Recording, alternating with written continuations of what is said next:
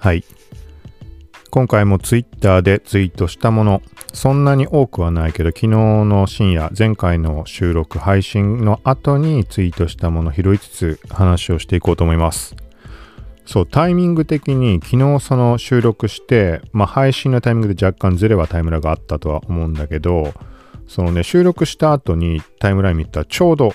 インスタリールのショッピング機能が公開っていう話になって、で、すぐに記事書いたりとかなんかそんなことをしました。はい。これは記事、まあ、概要欄の方にリンクは載せておくので、えっ、ー、と、これについても後で触れようと思います。で、タイムラインの方は、まあ、ざっくりなものが多いかな。あんまり何かよくわかってないけど、とりあえずリツイートしたとかそういうものもあるんだけど、まあ、このあたり順番に拾いながら、今回も話していけたらと思います。この番組は、コーキチ T が SNS、テック、ガジェットの最新情報を独自の視点で紹介解説していくポッドキャスト、聞くまとめです。ながら聞きで情報収集に活用してください。はい。まず一つ目、一番最初に、さっきリツイートしたばっかりなんだけど、なんかトレンドに上がってたのでリツイートしました。ビリー・アイリッシュ。はい。12月25日の17時から23時10分、テレビ朝日ミュージックステーションウルトラスーパーライブ2020のリモート出演が決定という話になってます。日本のテレビでのパフォーマンスは初、クリスマスの夜ぜひお見逃しなく。はい、みたいな感じになってます。まあ、特に今年とかだと、まあそんなそこまでどうなんだね、影響あるかわかんないけど、クリスマスだしっていうところはあるけど、ね、コロナの影響で家で過ごす人たちってのの数も増えたりするのかなとか、どうなんだろうね。変わんないのかな。まあお店とかそういう側が営業をどのぐらいするかとかそういう関わりもあると思うけど、まあそうなるとね、なんか注目して見る人多かったりとか、まあ特にそういう側面には興味はないけど視聴率がどうこうとか、どうなんだろうね。年末にかけていろんなテレビ番組ってあったりするじゃん。そこでビリー・アイリッシュとかなると、なんかそういう、どっちかというとそういう側面で気になるかなって。で、音楽自体も、本当にここ最近触れてる2020年になって音楽を聴くようになったってそこの流れかな、ほぼ。の中でビリー・アイリッシュとかもあの聞いたりするようになって、まあ、きっかけは多分やっぱあれかな。TikTok でなんとなく聞いたことあってなんだ、なんだろうって気にしたこともなかったんだけど、曲は知ってる。耳にすれば、あ、聞いたことあるなって。で、インスタリールの機能とか追っていくうちに自分でこう投稿したりするときに、あの人気曲がね、再生回数上がったりとかそういう話もあったりするしっていうところで確実に名前と曲が一致したみたいなもう本当何にも知らなかったから、今年でいっぺんにこの音楽のこと、今日もまたいろんな曲聴いたりとかなんか調べたりとかしたんだけど、そのヘッドホンの絡みで。はい。まあそんなところで、あの、なんだろう、存在を確実に把握したからみたいなのも含めて。で、聞いたらまあ結構いい感じだなと思って好きになったりもあったので、で、まあリツイートしました。はい。で、続いて、これもね、よくわかってないんだけど、DJI。DJI のこれは、なんかあの、プロ向けのシリーズかな？エンタープライズ、はい、が何か発表しています。12月15日に新製品の発表なのかね？この画像が上がっているものを見ると、AM8 時 EST ってなってる。なんか、どっかの時間のあれだよね、多分。よくわかんない。日本時間だとまずれるんだと思うけど、なんだろうね、これ。なんかレンズ2つ並んでて、ドローンのカメラの部分なのかな？かなり適当に今言ってるけど。はい。これは、まあ、ごく普通に一般の人たちが使うようなレベルのものでは多分ないと思うので、このエンタープライズシリーズ。まあ、個人的にも全く、なんか興味があるとかそういうことではないんだけど、まあ、いつもの流れで DJI 関連は、情報リツイート程度は増したりしているので、まあ、これ気になる人は何か、うん、調べてみてください。本格的にやってる人とかっていうのは。はい。続いて、ブラウザブレイブの話。はい。あ、そう。そういえば、昨日の配信で、オペラについて、Chrome の拡張機能が使えたら、あの、オペラ最高なのにっていう話をしてたら、聞いてくれた、聞いてくれてる方が Twitter で教えてくれました。あの、それできますよっていう形で。えっ、ー、と、これは、Twitter のなんだっけ、ツイートと返信とかから見てもらったら、その実際にあのツイートくれた内容とか見られると思うんだけど、この今 TL 追ってもらってる状態で。はい。で、そこからあのリンクも送ってくれたので、そこで確認してインストールしたら、Chrome の拡張機能を使えるようになりました。うん、これ使えるようになったらめちゃくちゃ便利だなと思って。まあ、考えてみたら確かにね、まあ、言われてみても、あ、あるにはあるのかなって後で思ったけど、なんかこうね、そこにもう頭もいかなくてというか、オペラってもう、俺の中では完全になんか別の存在というか、なんかクロムの延長線上っていうと、なんかね、勝手にブレイブっていう感じがあったんだね。ブレイブの存在が大きくて、いろんな意味で。そう。で、クロムの拡張機能がそのまま使えるみたいな話があって、なんかね、そことも完全に切り離していて、オペラに関しては、あの、今まで触れても来なかったなんか特別な機能。特別っていうほどじゃないけど、昨日触れたみたいサイドバーだとか。はい。あとはあれだね、最近ってデフォルトでついてるブラウザってどのぐらいあるのかわかんないけど、マウスジェスチャーもオペラって使えるんだね。うん、なんか、昔ってもうマウスジェスチャーが使えなきゃもう話にならないみたいな感じでスレープにいる。スレープにいてデフォルトで多分ついたと思うんだけど、で、Chrome ってものを使い始めた時も随分昔の話だけど、その時はわざわざ拡張機能でマウスジェスチャーを入れたりしてました。いつからかもう使わなくなっちゃったなと思って。何が理由で使わなくなったのかわかんないけど。で、なんか久しぶりにそうオペラいろいろ見てたら、あ、そう、そうだ、マウスジェスチャーも使えるんだってなって、で、実際に Chrome で使ってるような拡張機能を入れたら、まあ、全然使いやすい。あの本当にちょっとしたところなんだよね。あの、有名なのでなんだっけ？クリエイトリンクじゃなくて、なんか例えばタイトルと URL をセットでコピーしてくれたりとか、あと A タグとかの形式にするとか、保存しといてその形式でコピーができるっていう、あの拡張機能があるんだけど、そう、それのタイトルと URL のコピーだけ、まあ、これブックマークレットでも何でも作るなり、あのー、まあ、前に作ったものとかあるからそれをコピーしてきて、ブックマーク登録すればいいんだけど、なんかそれをいちいちやんのもなとか思ってやんなかっただけなんだけど、何に使うかっていうと、そのせっかくサイドバーで Twitter とか、ね、インスタとか簡単に切り替えて見られるわけで、その時に何かシェアするときにタイトルと URL のセットをコピーしてツイートとか、まあ、普段は Chrome とかブレブでしてるんだよね。そ、その、ただその行為ができないっていうところで、ああ、なんかこれはじゃあブレイブ側でやんなきゃいけないなとか。で、ブログはでもオペラの方でやりたいと思ったから、なんかここがセットになってほしい。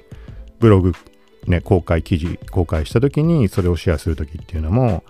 なんかわざわざブレイブで ページ一回開いて書いた記事を。っていう風に分離したのが一つにまとまったなみたいな。で、他にも拡張機能いろいろ、まあ、ブレイブ、まあ、クロムから現状はブレイブの方で使ってたので、そう、ブレイブで使ったものとかをいろいろ入れてみて、みたいな感じで、もうものすごい快適になりました。サイドバーとのセットで。はい。これは、まあ、情報もらえて、じゃないと、多分もらわなかったら、多分自分で調べるってことなかったと思うので、まあ、これ本当助かったなっていうところでありがとうございます。はい。っていう感じで、まあ、そのツイッターの TL の方、ツイートで返信の方を見てもらうと、あの、もらった、えっ、ー、と、ツイートの、まあ、URL、飛んでもらうと、そこから今言った、Chrome の拡張機能が使えるようになるやつ、オペラ上で。それも飛べると思うので、まあ、ググれば出てくると思うんだけど、はい、みたいな感じです。はい。で、ちょっと話が戻って、そう、ブラウザの話でね、ブレイブ。ブレイブがね、これもね、何のことかちょっとよくわかんないんだけど、あのね、今回上がってるのは、これい、いつから表示されたかわかんないけど、iOS のアップデートの履歴のところに、Apple のガイドラインに準拠するためにチッピング機能の削除、まあ、iOS 向けのリワード広告の仕組みを変更ってなってます。はい。で、ちょっとこここのまま読んでみます。あ、まあ、そもそもの話で知らない人もいるかもしれないので言うと、Brave っていうブラウザに関しては、えっと、投げ銭の機能を持ってるっていう面白いブラウザなんだね。仮想通貨とかそういうのが。日本国内は仮想通貨だ現時点ではなくてポイント扱いになってるんだけど、なんか法律というかそういう絡みで。まあ、何しても、そのね、ブレイブ、ブレイブで通常の広告をブロックする。まず。あの、危険性があるものとかもあったりするじゃん。そういうのを全部ブロックした上で、ブレイブ側が、ブレイブ側に出向した広告。まあ同じ広告にはなってしまうんだけど、まあ簡単に言ったら、それで言い方ってるかわかんないけど、ブレイブの運営側がチェックをした、まあ安全な広告っていう言い方でいいかな。はい。それが表示されて、それを見ることによって、まあ、ポイントが貯まります。うん、もうちょっとポイントって言ってしまうけど。で、その溜まったポイントでクリエイターを支援してあげることができる。はい。これは、えっと、まあ、YouTuber だとか、ブロガーだとか、Twitter、まあ、Twitter アカウント、YouTube アカウント、ブログとかをクリエイターとして登録した人のページを見に行った時に、チップを投げることができるようになってます。はい。まあ、そういうブラウザなんだけど、なんかそれがね、そこの絡みだよね。その、だから今言ったのだと、広告が広告を見てポイントを貯めることができなくなるってことなのかな？ちょっと書いてあるままもうちょっと読んでみるけど、バット、過去、バットポイント。まあこれがポイントって話です。広告を見て貯まるポイント。はい、これを保有している既存のリワードユーザーは QR コード機能を使ってデスクトップ版ブレイブに引き出すことが可能です。まあ、つまり、現時点までに貯めたものは、まあ、投げ銭の機能自体も使えないってことなのかね。だから、パソコン版というかデスクトップ版ブレイブで、まあ、ポイントそっちで引き出してくださいみたいな。はい。で、この機能を有効にするには、デスクトップと iOS のブレイブを共に最新バージョンにアップグレードする必要があります。はい。まあ、みたいな感じで、今後、ブレイブリワーズユーザーは、ブレイブアズ、ブレイブ広告の閲覧、オプトインに対して報酬を受け取ることができなくなります。まあ、さっき言ったところ。だから、そのまま考えて広告を見てポイントを貯めらんないってことだと思うんだけど。で、代わりにブレイブは、ブラウジングの際、認証済みのウェブサイトに自動的に支援を行います。うん。ここはちょっと繋がらないような気がした。俺がバカなだけかもしれないけど、ブレイブ広告の閲覧に対して報酬を受け取ることができないじゃん、まず。うん。で、その、今まではその広告を見て溜まったポイントで投げ銭をしてあげることができたわけだけど、これしない、しなくたっていいんだけど、そう。で、それがまずできなくなる。ポイントが溜まんなくなるってことだと思うんだけど、広告のだから配信自体がなくなるってことなのかな？ちょっとわかんないんだけど、で、その代わりにブレイブはブラウジングの際に認証済みのウェブサイトに自動的に支援を行います。うん、ちょっとわかんないんだよね。見に行った時点で勝手に投げ銭的にやるってことなのかな？でもそれは別に構わないけど、でもその投げ銭するときの元になってるポイントってどっから入ってきてるのって話になる気がするんだけど、ちょっとわかんなくて、で、これに関して、これらの変更点の詳細については当社のブログをご確認ご確認ください。はい。っ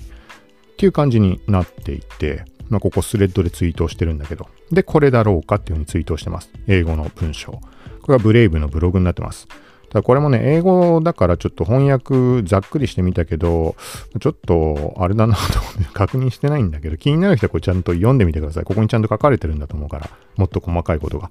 だから俺自身が今疑問に思ってたことの答えも載ってるんだと思います。ただまあここは、うん、まあこんだけ話しといてなんだけど、まあ、まあとりあえずいいかみたいな感じでちょっとスルーしてしまった感じが自分の中であったので、まあ一応気になる人向けというところで。で、これとは別にブレイブってもう一個ね、その、もうちょっと前の時点で大きな変更がかかって、その絡みもあって、まあまあいいかみたいな、ちょっとフェードアウトというか個人的に、ちょっとそういう感じになってきてしまっていって、これは何かっていうと、前にまあこのブレイブのブラウザ自体を紹介した時っていうのも、なんで紹介したかっていうと、まあいろんな意味合いで使い勝手がいいっていうのはあるんだけど、それとは別に、リファラルコードの発行があって、まあこういうふうに紹介したコードからダウンロードしてもらうと、まあ、アフィリエイト形式で、えっ、と、そのポイント、ポイントっていう言い方にしてしまうけども、まとめて。はい。で、それで PayPal に振り込みがある。まあ通常のアフィリエイト形式だよね。みたいなのがありました。だから紹介するときの話としては、あのー、まあそういう話もした上で、なので、えっ、ー、と、ブラウザの紹介自体でアフィリエイト形式でお金を稼ぐこともできるし、クリエイター登録して投げ銭をもらうこともできるっていう新しい、まあ、次世代ブラウザみたいな感じで紹介をしてたんだよね。そう。けど、そのそのね、リファラルコードの発行、アフィリエイトの形式も多分なくなってしまう、もう止まってしまったのかな。これも英語で目にしただけだから、完全に合ってるかって言われるとわかんないけど、多分そういうことだと思います。はい。っていう変化があった中、今回の話、またね、別であったので、うーん、どうなんだろうな、みたいな。まあ普通に使うにあたって利便性高いといえば高いから悪いことはないんだけど、うん、まあみたいな感じです。ともう一点は、これはどっちに転んだ方がいいかっていうのは個人的に自分の中で決まってはないというか考えて、うん、確定してはないんだけど、そのさっきから言ってるポイントっていう形式、日本は法律かなんかの紙で、あの仮想通貨ではダメだみたいな話だったんだけど、これがバットっていう大元の仮想通貨での受け取りが可能になるっていう話がもう結構前から上がってました。ビットフライヤーと連携して、なんかウォレットがどうこう、ウォレットをブレイブ側に用意するだとかなんか、なったんだけど、その話も、その以前見た状態だと11月ぐらいになんか予定してるみたいに言っても11月過ぎたけど、なんかざっくり調べた限りそういう話上がってないような気がしたので、まあどうなったのかなって。はい。まあなんかいろいろとどう動いていくのか。うん、良い面悪い面含めて。うん、なんかいろいろあるなっていう感じです。まあ、ここは改めてまた何か進展とかあれば、はい、触れる機会があれば触れようと思います。続いて、これは昨日話した、昨日話したよね。インスタ AR でスミソニアン博物館から召喚したマンモスの骨みたいにツイートしました。で、ここスレッド形式で記事書いたものあるので、これはリンク貼ってます。まあ、特に細かい説明とかはしていないんだけど、まあ、画像を見てもらって分かる通り、犬、寝っ転がってる犬に、まあ、マンモスの骨が 襲いかかるっていう言い方、そこまでの見え方はしないかもしれないけど、まあなんか面白いなみたいな感じで、まあ記事の方では、まあこの実際の概要と、他にもルー、ん？ルーブル美術館じゃないな。なんだっけ？スミソニアン博物館だけじゃなくて他にも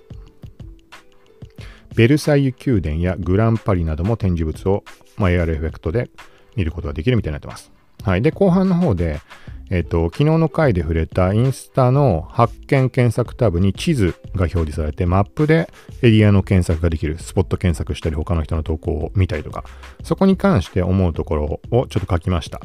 この AR エフェクトで、ある意味、この展示物見たりっていうのは旅行気分が味わえるとか、まあ、展示物だけだから旅行って言っちゃうとちょっと違うかもしれないけど、まあ、今後の可能性としてこの AR の感じだとか、そのマップで検索だとか、マップで検索に関してもね、昨日触れたけど、例えば南極の方まで見に行くこともできる。そこのスポットを見て、みんなが投稿してるものの確認とかできるわけで、こうやってオンライン上のバーチャル、まあ、トラベルというか旅行みたいな感覚とも捉えられると思うんだよね。で、このインスタの AR の機能だとか、あとは、まあ、インスタグラムの親会社にあたる Facebook の方の Oculus、Oculus。この前、 Oculus、なんだっけ？ Oculus 2じゃなくて Oculus なんとか2も出たっていうのもあるけど、その VR 方面とかだって技術を持ってるわけで、このあたりがいろいろ絡んでいくとなんか面白いことになるんじゃないかなって。はい。まあ、要はオンライントラベルとかそういう類の意味合いで。はい。で、昨日も触れたかもしれないけど、この例えば何か気になった時に Google とかで検索するっていうのとインスタ上で目に入ってからその情報を追うっていうのって同じ対象だったとしても大きく意味合いが違うと思っていて Google の場合ってなんつうのかなあのね偶発的に出会うことってあんま少ないじゃん何かを調べようと思っていくっていうのが前提にあってでなんか見てるうちになんか興味あるものにものに出くわすことってのはあるとは思うんだけど、インスタの場合ってそもそもが前に言ったみたいに、あんま検索っていう意識が少ないと思うんだよね、そもそも。検索したって答えなんて出てこないの分かってるわけで。うん。その、大まかなカテゴライズされてるとこにはたどり着けるけど、そうだから、そういう意味合いで、偶然出会う何かとか、で、その機能話した地図の機能に関してもカレンダー機能とかついたら面白いんじゃないかとか、カレンダーとか近くで開催されるイベント情報とかね。そう。で、インスタの方がどっちかっていうと、その時の気分のままの流れで躊躇することなく、そっちに意識を向けることができる。これが Google とかみたいに考えた上で検索をしてとかって、この思考が絡んでしまうと、なんか躊躇するとか、まあでもそんなことしなくていいかなとか、例えば旅行行くか行かないかとかでもそうだしさ。うん。まあなかなか時間ないし、とか、ね。まあちょっといいかなみたいな。そこで止まってしまうのが Google 方面だとなんかありがちなんじゃないかって、まあ個人的にっていうとこなんだけど、そういう人もいるとは思うんだけど、インスタの場合だとなんかどっちかっていうと気分で、うん、なんかそのままその世界観に入り込んで見ていくみたいなところがあったりするような気がするので、はい。まあ、なんかそれたような気もするけど、まあそんな意味合いで、このブログの方に後半、まあ今話しちゃったけど、なんかそんなことを書いてます。はい、続いて次のツイートは、これもなんか Redbubble、えっ、ー、と、まあ、日本でいう SUZURI みたいなやつの世界発送ができるグッズ作成と販売ができるサービス。ここはなんか挨拶、年末の挨拶みたいなやつかな。 Thank you from Redbubble みたいな、はい、感じです。で、続いて、これもタイトルのみで、Apple 従業員来月6月まで大半オフィス復帰見込めず、はい、みたいな話です。まあこれはあれだよね。でっかい企業になればなるほどっていうのはあるだろうけど、Twitter とか Facebook とかも、なんか、そんな話あったよね。どこの会社がどういうこと言ったかって覚えてないけど、なんか Twitter じゃなくてどっかは、半永久的にとは言ってないっけ？なんかそのぐらいの規模感の話が前に上がったような気もするけど。はい。続いて、これは LINE はまあするでいいか。なんて読むんだろうね。20でいいのかね。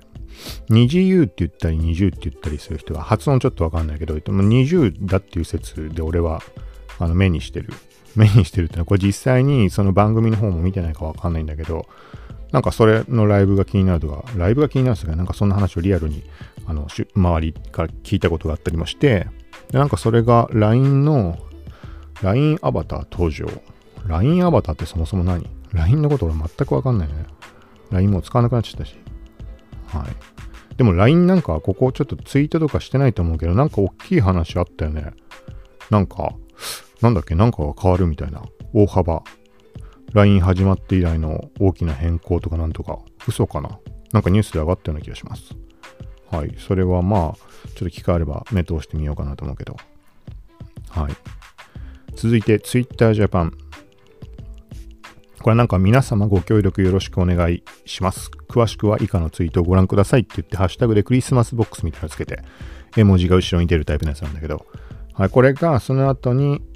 えっ、ー、と、ツイートしたんだけど、まあ、引用でツイートしました。なんかね、赤い羽の中央共同募金、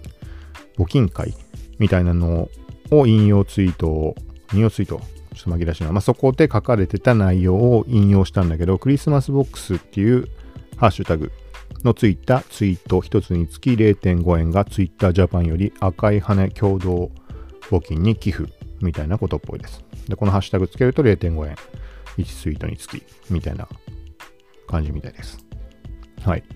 続いて、ここからはスレッドごちゃごちゃとやってあるんだけど、えっ、ー、と、前に話の上がったメッセンジャーの消えるメッセージ。はい。これが、インスタの DM とメッセンジャーが統合したことによって、インスタの DM でも消えるメッセージが使えるようになったって話です。前から使えたのかどうかってちょっとわかんないけど、なんか、Twitter のフリートで、インスタのグローバルの公式アカウントがなんかそれについて触れてたんだよね。その、まあ、海外版でいう消えるメッセージの名称として vanish mode っていう名前がついてるんだけど、 vanish ってなんだっけ？失踪とかそういう意味だっけ？なんか映画で vanishing なんとかみたいな。写真用語であるか。消失点。 vanishing、ん？ vanishing point じゃなくてなんかあったよね。はい。まあなんかバ vanish mode 消えるメッセージ。はい。ってなってたから見てみたら、まあ特定のアカウント個人的に、特定のアカウント見たらなんか使えるようになってました。DM の画面で上に思いっきりスワイプする。思いっきりスワイプ T シャツ言い方悪いけど、結構な距離上に移動するとバニッシュモードっていうその消えるメッセージのモードになってその画面内でやり取りしたことに関してはチャットが終了した時点で消えますよっていう感じになってます。はい。だからまあその場限りのやり取りみたいな感じだと思ってください。で、これはだからさっき言ったみたいに前から使えたものかどうかってよくわかんないんだけど、まあ、何にしても多分このタイミングからなんじゃないかなってインスタ DM の方は少なからず。はい。で、ここちょっと箇条書きしてあるので、ちょっと読んでみます。概要。はい。チャットの全員がメッセージを見ると、チャットを閉じるときにそのメッセージは消滅。はい。だから複数人でやり取りした場合は、全員が見切るまでは、あのー、消滅せずに残りっぱなし。だから自分は見終わったと思ってチャット閉じたとしてもう一回見に行くとまだ見られる状態。全員が見るまでは。多分そういうことだと思います。で、この消えるメッセージの画面に行っている最中は、スクショとか画面収録、あの動画の録画、スクリーン、ん？なんて言うんだっけ？スクリーンキャプチャー。動画の撮影もできるじゃん。画面収録だね。はい。とかすると通知がいきます。はい。だから、まあその、まあ抑止力というか、うん、だから残さないようにっていう意識はまあ、お互いに共通で持つことができまあね、取ったらバレちゃうわけだから、まあ、やらないと思うんだけど、まあ、みたいな機能もついてます。で、消えるメッセージモードを常にオンにすることも可能みたいです。はい。で、消えるメッセージの機能はオンにした場合は、チャット内の全員に対してオンになる。まあ、これは当たり前かもしれないけど。はい。で、あとは、まあ、えっ、ー、と、消えるメッセージと言っても、スレッド自体の報告をすることも可能っていう話になってます。はい。これはまあ使えるようになった人に関しては、あの案内が出るので、うん。あとは公式サイトとかも多分確認はできると思うけど、はい。まあちょっとそこをちょこちょこ試してみました。はい。続いて、Pinterest の、Pinterest Japan のツイートをリツイートしました。えっ、ー、と、これは世界中のデータを集めた予測分析で2021年に注目を浴びるアイデアを先取りしましょう。2021年のトレンド予測はこちらから。これ結構前に発表されたやつだと思うんだけど、これを今日、だから昨日だかに Pinterest Japan、インスタと Twitter でシェアしてたのでリツイートしました。はい。Pinterest に関しては、えっ、ー、とね、日本国内からもページ開けるようには現状になってるんだけど、なんか Pinterest にトレンドみたいなページがあるんだよね。もともと海外からしか多分見られない設定だったのかな。なんか日本からも見られるようになったと思うんだけど、なんかそんなページとかもあったりして、なんかそこの派生みたいな感じなのかなっていう印象です。この前触れたみたいな、例えばピクスタのなんかトレンド分析だとか、トレンド予測とか、時々触れてる写真方面の IM だとか、ゲッティイメージズとかが発表してるような、なんかそういう感じの流れ。まあ、ピンタレストなので、写真とかに限定することなく、いろんな側面からだとは思うんだけど、まあ、気になる人は見てみるといいんじゃないかなと。ざっと見てみると、なんかネオンライトとか、ファッション関連の話なのかね。ちょっとわかんないけど。あとは、髪型、ヘアスタイル的な話とかもなんか動画で流れたりしてます。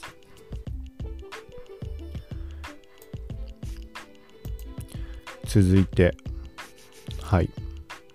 続いてのところで、えっ、と、ツイートで返信の方を見てもらうと、そのオペラ教えてくれた方、そこのツイートがあるので、これは、えっ、と、気になる人は、まあ、ここからもリンク飛んでもらいます。はい。で、次にボソッとつぶやいたもの10で、レインボーのトランプ欲しい。はい。これ見て何を思うんだろうね。まあ、わざわざこんなの気に留めた人もいないと思うんだけど、これね、インスタの公式のアットショップっていうショッピングのインスタグラムの公式アカウントが、まあいろんな情報、その商品販売系のものをシェアしたりしてるんだけど、なんかこう、話題の商品というか、おすすめしたい商品とかなのかな？なんかそこで、トランプのね、まあ、レインボーカラーのトランプ。1枚の中でグラデーションが起きてるとかではなく、52枚だっけ？トランプって。その中で、多分ね、何枚単位なのかわかんないけど、この、色がはっきりくっきり、もう通常白い部分が、に紫になったりとか青になったりとかっていうのが、なんか、紹介されていて、で、ページ飛んでみたら、まあ、海外のサイトなんだけど、そんな高くなかったね。13ドルとか14ドルとか。ドルだったかも。ちょっと覚えてないけど。はい。で、それがちょっと気になったっていう。なんかいい色だなと思って。あのー、ていうのか、例えばなんかちょっと写真撮ったり撮影するときとかに使えたりするかな、みたいな感じで。で、なんか、まあ安いし買ってみようかなと思ったけど、送料の問題もあるし、あとは多分見た限りショッピングカート見るとショッピファイだったんだけど、そのこの前触れた話の中で日本に発送しようとしたらめちゃくちゃ高いみたいな話をしたと思うけど、なんかそういうのも頭よぎって、で、なんかね、会員登録しないとなのか、なんか、えっ、ー、と、一手間踏まないと送料の計算まで出なそうだったので、ちょっとその時はスルーしてしまいました。はい。これは、えっと、さっき概要欄にリンク用意しておいたので、あ、これ見てもらったら、えっ、と、インスタのリンクを貼っておいたかな、多分。はい。直接ショップの方も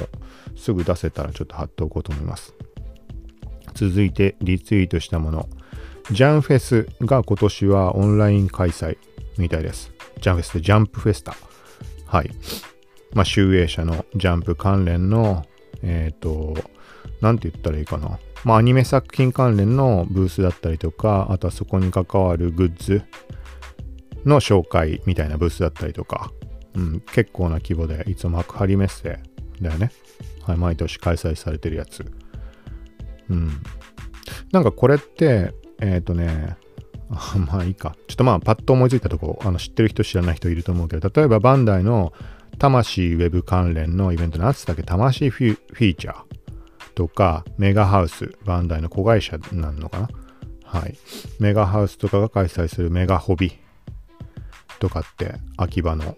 なんつったっけ、あそこ。UDX。あれ嘘だっけもう忘れちゃったな。とか開催されたりとかっていうのがあって、なんかそこの系統とはね、全くね、感覚が違うんだよね。うん。で、年齢層も、まあ、基本的にはめちゃくちゃ若いかな。まあ、幅広くいるけど、うん、これが、そうだね、ほんと年末になって12月の19、20日とかそのあたりの週末に開催毎年だと思います。ちょっとここ数年のことはわかんないけど。はい。それが、まあコロナの絡みもあって、まあ書いてあることそのまま読むと、まだ誰も体験したことのないジャンプの世界、君のスマホがジャンプフェスタの会場になる。はい。みたいな感じになってます。あ、そうだね。さっき言ったまま、12月19、20日開催、今すぐアプリをダウンロードみたいになってます。はい。まあこれも気になる人は、まあ見てみてください。続いて、これは Twitter のなんか Twitter がスナチャと絡み絡むみたいな、なんかそんな感じの話題、Twitter サポートがツイートしてます。ちょっとこれ完全把握できてないんだけど、多分 Twitter のシェアボタンを押した時に、スナチャのストーリーズにシェアなのかな多分そうだと思います。ストーリーズにシェア。みたいな感じで、Twitter と、まあそんな大した話ではないのかもしれないけど、なんか Twitter スナチャってのが連携したみたいな、わざわざこういうふうに公式発表するみたいなのって面白いなと思って。なんか、ある意味では、対インスタグラムみたいな要素をちょっと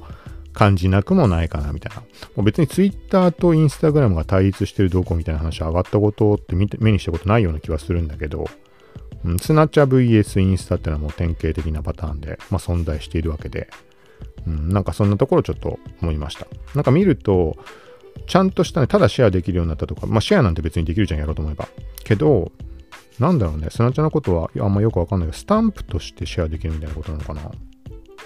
うん、多分。英語でスティッカーみたいに書いてあったので、書いてあるので。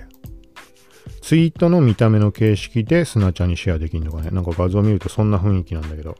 はい、これもまあ気になる人はチェックしてみてください。今ちょっとなんか犬が、なんか、あれだね、なんか吐いてたな。時々吐くことがあるんだけど、はい。音が入っちゃったらごめんなさい。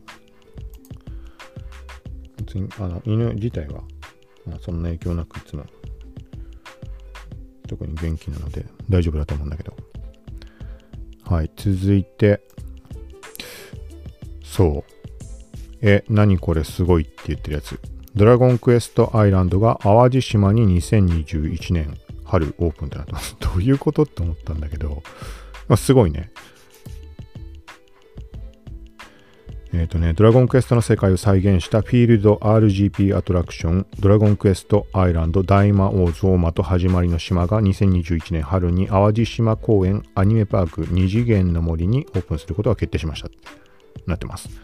はい。ちょっとなんかこれ系のなんかイベントの類で定番化してるような何かがあるのかもしれないけど、そういう知識は全くないのでわかんないんだけど、なんか漠然と俺のイメージとしてはなんかアトラクションドラッグへ特化のみたいなものができるってこと。まあ、それで間違ってはないと思うんだけど、言い方としては。うん、規模感とかって俺にはちょっと把握できないんだけど、なんか面白そうだなと思って。ただし、とは言ったんだけど、別にドラクエが俺好きなわけではなくて、特に、どっちかっていうと完全に FF 派。その世代的にドラクエ3とか4とかってまさしく世代だったんだけど、小学生ぐらいで触れたりとかの時も、やったはやったし、面白いなとは思ったんだけど、どうしてもやっぱり圧倒的に FF 派なんだよね。なんか、なんつうの、小学生の頃から、こうなんつうのか、生意気というか、大人ぶったり、従っていたっていうか、ちょっとわかんないけど、お前ら子供だな、みたいな感じだったのがね。なんか FF の方が大人な感覚を勝手に思っていて、で当時だと FF2 とかだと、あのやっぱシナリオというかそういう要素的には、なんかドラマ性というか、そういうところって圧倒的に FF、これは人によると思うけど、感じ方っていうのは。多分 FF2 ってシナリオ賞かなんか取ったりとかがあったと思うんだよね、当時。と、あとはとにかく当時の感覚として、めちゃくちゃリアルだなって。ドラクエも子供騙しじゃんみたいな。それは何かっていうと、そのね、レベルの概念が FF2 って昔はなかったので、熟練度っていう要素になってて、あのね、本当にリアルなんだね。まあ、ファミコンの時代のことだからリアルさって程度は低いんだけど、要は、レベルなんて存在するわけないじゃん、ドラクエみたいにさ、音が、音が鳴るならなら別にどうでもいいけど、レベル1とか2とかって上がってくって。で、一斉にそのタイミングで、なんかね、HP が増えたとか MP 増えたとかなるわけじゃん。そんなわけないじゃん。で、FF2 の元祖のその熟練度の場合って、魔法を使えば使うほど、その魔法、例えば、エスナでもいいし、ケアルでもいいけど、ケアルを使えば使うほど、ケアル単体に対してのレベルっていうのが存在するんだよね。レベルって言い方じゃなくて熟練度なんだけど、まあ、要はレベル。だから、例えば、えっと、HP が極端な話、1億仮にあったとして、でも攻撃力が1しかないとかってことがあり得てしまう。まあ実際、現実問題ないよ。その、ね、HP が1億とかいくレベルにいって当然攻撃力もあの合わせて勝手に上がっていってしまうだろうけど、極端な話、そういう話。あと逆に言うと、武器とかに関しても武器単位でレベルが存在する熟練度が。だから、えっ、ー、と、まあ、銅の剣。銅の剣なんてあったかわかんないけど、銅の剣とエクスカリバーを持っていたとして、エクスカリバーの熟練度が、あれ？武器単位ではなかったっけ、あったよな、多分。ちょっとここ嘘かもしれないけど。まあ、例として言うと、エクスカリバーで熟練度が0のもの、0のエクスカリバーを使って攻撃した場合ってのはミスしか発生しないわけよ。対して、銅の剣が熟練度、なんかまあ、どのぐらいまで数値あったかわかんない。例えば16とかだったとしたら、そっちは確率に当たるし、攻撃力、確率にダメージ与えられる。そう、なんかそんな感じ。だから逆に本当にリアル感がすごい。で、エスナ、バス、昔ってエスナとバスナってあって、なんだっけ？今、現状も残ってるものはエスナの方だっけ？えっとね、これね、面白いんだよね。エスナって、頭文字を取った略だみたいな説があって、永久、永久ステータス、永久の絵でしょ？で、ステータスのス。で、なが永久ステータスを直す魔法でエスナ。で、バスナっていうのがもう一個あったんだけど、これはバトル中のあの状態異常を回復するための魔法だったんだよね。別々に分かれてた。で、バスナの方はバトル中のステータス異常を直す魔法の頭文字。バースナとエスナって分かれてたみたいな説があります。本当かどうか知らないけど。そうで、これも、えっ、ー、と、だからあれだね、石化とか が、エスナの熟練度は5以上だかまで上げないと直せないんだよね、石化が。金の針がないとも直せない。結構そういうのめちゃくちゃシビア。で、さっき言ったみたいにレベルが、その人間自体のレベルが上がることによって魔法の使える度合いが変わっていくわけではないので、もうさっき言った極端なままで言うと、HP が1億、MP も1億仮にあったとしても、あの、エスナの熟練度が、あの、1しかなかったら、5以上ないと石化直せない。っていうシビアさ。なんかある意味リアルじゃん。うん。ね。って思うんだよね。レベルってバカな概念だなって もうその当時思ったんだけど、3から多分レベルの概念になってしまったんだけど、はい。あとは左手と右手、利き手の概念もあって、これもさっき言ったのと同じような感じ。まあ、エクスカリバーと銅の剣は嘘か。武器単位はないわ。武器の種類単位だ。だから例えば、木の槍。木の槍なんてあったかわかんない。木の槍とエクスカリバーってなって、エクスカリバーはまあ剣なわけじゃん。だ剣の熟練度が0だったとして、槍の熟練度が16だったとした場合は、いくらめちゃくちゃ攻撃力の高い剣だろうがミスしか出ないし、当たっても多分ダメージ与えられない。対して木の槍だろうが、槍のレベルが高ければ、木の槍で戦った方が圧倒的に有利。みたいな感じです。はい。なんかそういうところが本当にリアルにさ、人間考えたらそうじゃん。使ったこともない、いくらさ、なんか格闘技に長けてたとしても、ヌンチャク一回も使ったことない人と、ヌンチャクだけはめちゃくちゃ使える。体力とかなかったとしても。みたいな時ってどっちが勝つかってわかんないじゃん。そう、なんかそんな感覚。慣れ、慣れの概念だよね。そう。みたいな要素が面白くて、めちゃくちゃここ話伸びてしまったけど、そうなんかそういうのを子供の頃から感じていたので、なんかドラクエは子供騙しだみたいに、なんかその生意気なことを思ってました。あ、その感覚でずっとその後も引きずってはいるんだけど、そんな中、でもなんでドラクエ、今回興味を持ってるかっていうと、ドラクエは好きになったんだね。これなんで好きになったかっていうと、ドラクエ10、オンライン。もうあれだけはもうね、リアルとそのゲームの世界が置き換わってしまうレベルでハマってしまって、そう。あれはちょっとすごかったね。当時中学生と、もう当時でも俺30過ぎたおっさんだけど、中学2年生かなんかと一緒にパーティー組んで戦いに行って、でも最初の状態で、ね、速攻もうレベル50のレベルキャップ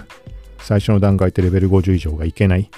あのある程度みんなが足並み揃うまでっていう感覚とかもあるんだと思うんだけど次のアップデートが来ないみたいなところまでやってめちゃくちゃ本当にもうそれこそ1日大げさじゃなく20時間やるとかを毎日繰り返してでその中学生とか、まあ、他にもいろんな人たちいたりしたんだけどなんかもうそこの世界が全て。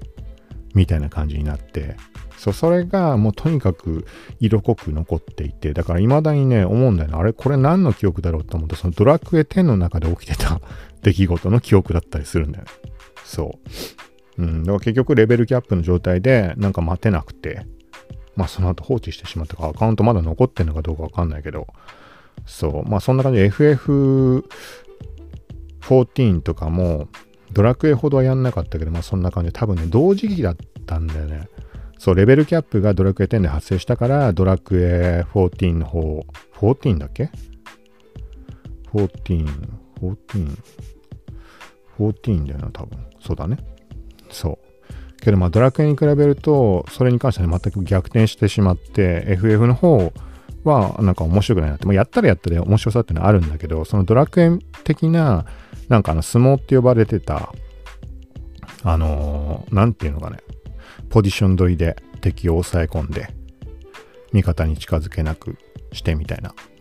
なんかそこら辺の感じが、まああんまそういうオンラインのやつでやったりしないから、俺もあんま分かってなかったんだけど、ドラクエと FF14 は全くそこら辺の感覚違った気がするので、まあなんかドラクエの方がすごいハマれたんだよね、その時って。うん。あなんかまあそんなことがあって。ほんとめちゃくちゃ話したな、ここ。はい。まみたいな感じでちょっと気になったなっていう。はい。続いて、これどうでもいい話だね。脇腹から遡って腕にかけて、逆さ U 字部分全体がつってすごく辛い。はい。これはもう運動しなすぎて、あのね、シャワー浴びたりすると時々なったりするんだよね。あのね、脇腹とか背中のところとかね、するとめちゃくちゃ辛いんだよね。で、昨日なったのは、あの、脇腹から、脇腹にこう、ちょっとなんつうの、右手で左側の脇腹のところにちょっと手を添えてもらって、腰の上あたりの脇腹。そこから上にこういうふうに手さすってもらうと、脇の下に到達するじゃん。そこから腕の方にこう行ってほしい。そのままなぞってほしい。まあこれって逆さの U 字型になってるじゃん。ここの部分が つってめちゃくちゃ痛くて、で、これがね、なんつったらいいのかな、あのね、ここの筋って多分繋がってるんだよね。一連のこの 流れで。なんかね、手をね、なんか動かせないというか、この指先とかを動かそうとすると、この手首の付け根あたりの剣のあたりがね、なんかビーン、ビーンってなるというか、つってるからなんだろうけど、なんかね、変な、めちゃくちゃ神経に触るような痛み。で、これが痛いから、あの、ちょっと揉みほぐそうとかって、もう片方の手でやったり、ちょっと脇腹の方とかさ、ちょっと無理な体勢になるじゃん。とかやると今度別の場所また同じ感じで釣ってしまったりとか、そう。これはね、もうしばらくね、なんかもう何とも言えないような感じで、下を向いて じっと10分15分ぐらいだけど、そう。なんか足の裏をつった時とかとまた感覚が違うんだよな。まあ同じことなんだろうけど、あんまりつらない部位だから辛さが、あのね、半端ない。慣れてないからってことかもしんないけど。そう。これは気をつけてください。気をつけてくださいっていうか、もうならない人はならないだろうけど、適度な運動してればならないと思うけど。はい。で、ようやくあれだね、冒頭で触れたインスタリールの話。ショッピング機能。はい。これはまあ特に悩むこともなく、ショッピング機能の方を使ったことある人、あの商品販売してる人であれば悩むことはないと思います。普通にインスタリールの画面に行って編集画面に行くと下にまあ商品のタグ付けの画面出てます。はい。そこタップすると、初回は多分リールでショッピングをショッピングを可能にみたいななんか案内みたいなの出て、まあ普通に商品のタグ付けすればいいだけです。で、商品のタグ付けして、まあ、完了すると、えっ、ー、と、これは購入者側の視点も含めて言うと、まあ、リールの一番下のところに、あの、曲名とか出たりとか、エフェクトとか出たりすると思うけど、そのあたりに商品を見るみたいなリンクが出ます。で、そこをタップすると、このリール内に表示されている商品みたいな感じで一覧で表示されるので、そこから気になる商品をチェックする。まあ、その後の画面っていうのはもう通常のインスタのショップ機能で見ている時と変わりないので、まあ、悩むことはないんじゃないかなと。はい。まあ、これも記事書いてあります。まあ、このあたりは、まあ、インスタに関して記事書いたところは今回の概要欄にはリンクを貼っておくので、まあ、Twitter 今 TL 追ってもらってる人はちょっとこのね、スレッドがもう隠れてしまってると思うので、タップしてもらわないと、その記事のリンクとか出てこない場合もあるかもしれないけど、はい。まあ、なんか分かりづらかったら、ポッドキャスト側の概要欄飛んでもらえたらと思います。はい。まあ、これで一応、そうだね。昨日ツイートしたところから全部拾い終わった感じです。はい。今回も44分。うん。やっぱあれかな。まあ、TL 追いつつだと逆に長って長くなってしまうのがね、余談が 多くなって。はい。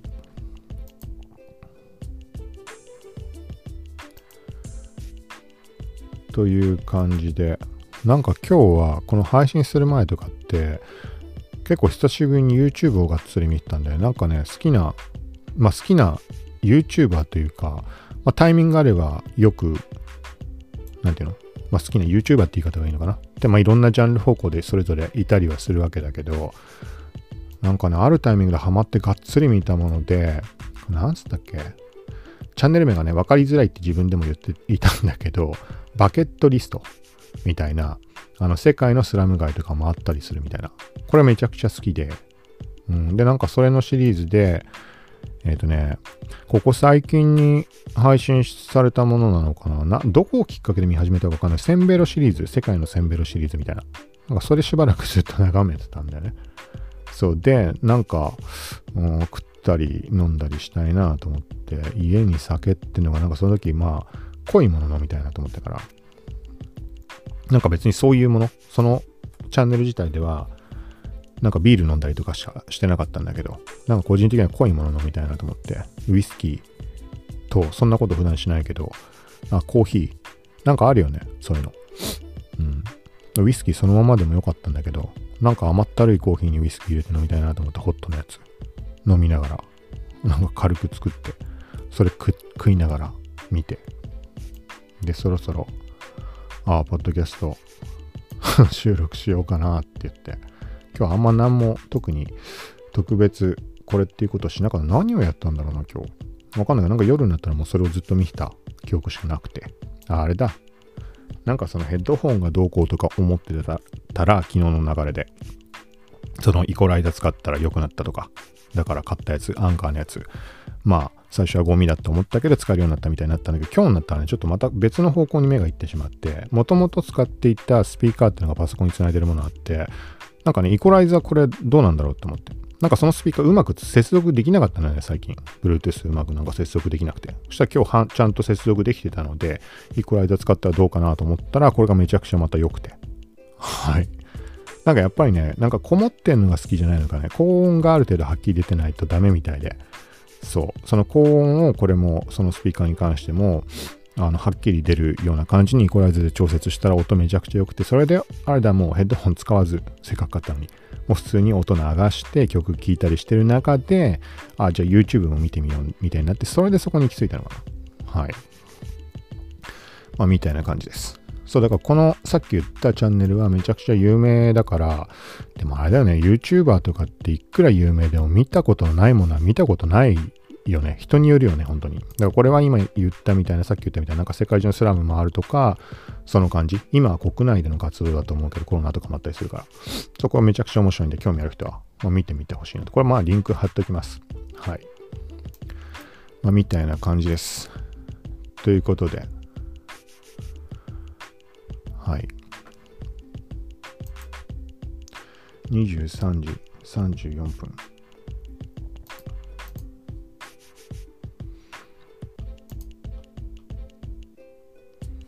うん。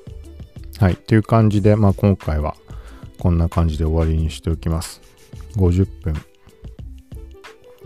50分ぐらいになったのかな。長いね。これを最後まで聞いてる人がどれだけいるのかっていう話ではあるんだけど。あ、でもあれか。そうだね。最近チェックしてないけど、その、はい。さらに話しようと思ったら、ちょうどうまいことって言い方していいのかわかんないけど、マイク、外部マイクの電源が、充電がバッテリーが切れたので、まあ、今 iPhone で録音してます。はい。ちょっとまた無駄に話そうとしたところがあったので、ちょっとまあこれは、まあ今回このぐらいで終わりにしておきます。